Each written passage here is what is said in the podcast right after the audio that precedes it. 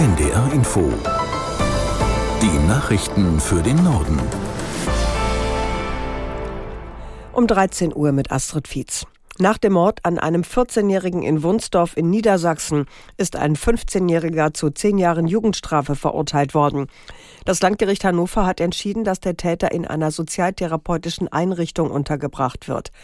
Gisela Former aus der NDR Nachrichtenredaktion zu der Frage, wie das Gericht das Urteil begründet. Das wissen wir leider noch nicht, denn der Prozess war nicht öffentlich. Was wir wissen, ist aber, dass er auch wegen versuchter räuberischer Erpressung verurteilt wurde.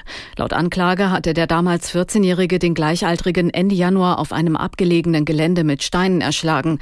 Vorher hatte er demnach Erpresserbriefe an Nachbarn geschrieben, Geld gefordert und gedroht, Häuser zu springen oder ihren Kindern etwas anzutun. Nach Angaben der Staatsanwaltschaft könnte ein weiterer Jugendlicher an der Tat beteiligt gewesen sein. Die Ermittlungen dazu laufen noch.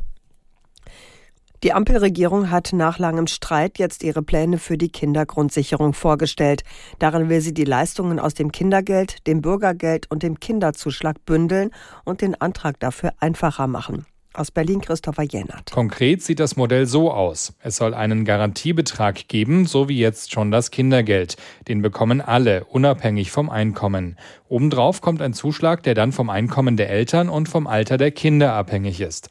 Gebündelt werden soll all das bei der Arbeitsagentur und eben nicht mehr bei verschiedenen Stellen. So viel zum groben Plan, um den es monatelang Streit gab. Vor allem der Finanzminister Christian Lindner von der FDP und Familienministerin Lisa Paus von den Grünen hatten sich da verhakt. Zentraler Streitpunkt, wie soll das alles finanziert werden? Deshalb Krisensitzung vergangene Nacht mit dieser Einigung. Zunächst sollen 2,4 Milliarden Euro ausgegeben werden, um die Kindergrundsicherung zu finanzieren. Und zwar ab 2025. Damit hat sich der Finanzminister offenbar durchgesetzt, denn das ist deutlich weniger als die 7 bis 12 Milliarden, die Paus gefordert hatte. Die SPD-Bundestagsfraktion berät heute auf einer Klausurtagung in Wiesbaden voraussichtlich über einen staatlich subventionierten Industriestrompreis. Die Abgeordneten wollen dazu ein konkretes Konzept beschließen.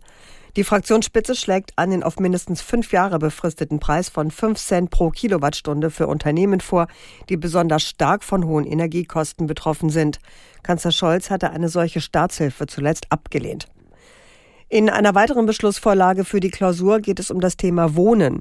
Die SPD-Fraktionsspitze fordert, dass Mieten in Gegenden mit angespanntem Wohnungsmarkt in drei Jahren um maximal sechs Prozent steigen dürfen.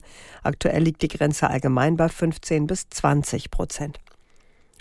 Im Tarifkonflikt bei der Deutschen Bahn entscheidet sich heute, ob es zu einem unbefristeten Streik kommen kann oder nicht. Die Eisenbahn- und Verkehrsgewerkschaft veröffentlicht am frühen Nachmittag das Ergebnis ihrer Urabstimmung. Die EVG und die Deutsche Bahn stecken seit Ende Februar im Tarifkonflikt. Die Verhandlungen scheiterten im Juni. Es folgte ein Schlichtungsverfahren und die Urabstimmung innerhalb der Gewerkschaft. Der Bahngesellschaft Metronom fehlt Personal. Das bekommen jetzt auch Reisende und Pendler zu spüren. Auf den Strecken zwischen Hamburg und Bremen und zwischen Hamburg, Uelzen und Hannover werden vorerst mehrere Verbindungen gestrichen. Dabei geht es um sogenannte Entlastungszüge, die bislang während der Stoßzeiten kurz vor oder nach den Regelfahrten unterwegs waren. Das Bahnunternehmen Metronom hofft, dass dadurch der Betrieb insgesamt zuverlässiger wird. In den vergangenen Wochen waren immer wieder Züge kurzfristig ausgefallen. Der ukrainische Präsident Zelensky hat auf neue Korruptionsvorwürfe im Verteidigungsministerium seines Landes reagiert. Er schlug vor, solche Fälle während des Krieges rechtlich mit Hochverrat gleichzusetzen. Aus Kiew, Rebecca Barth. Dies könne ein ernstzunehmendes Instrument im Kampf gegen die weit verbreitete Korruption im Land sein.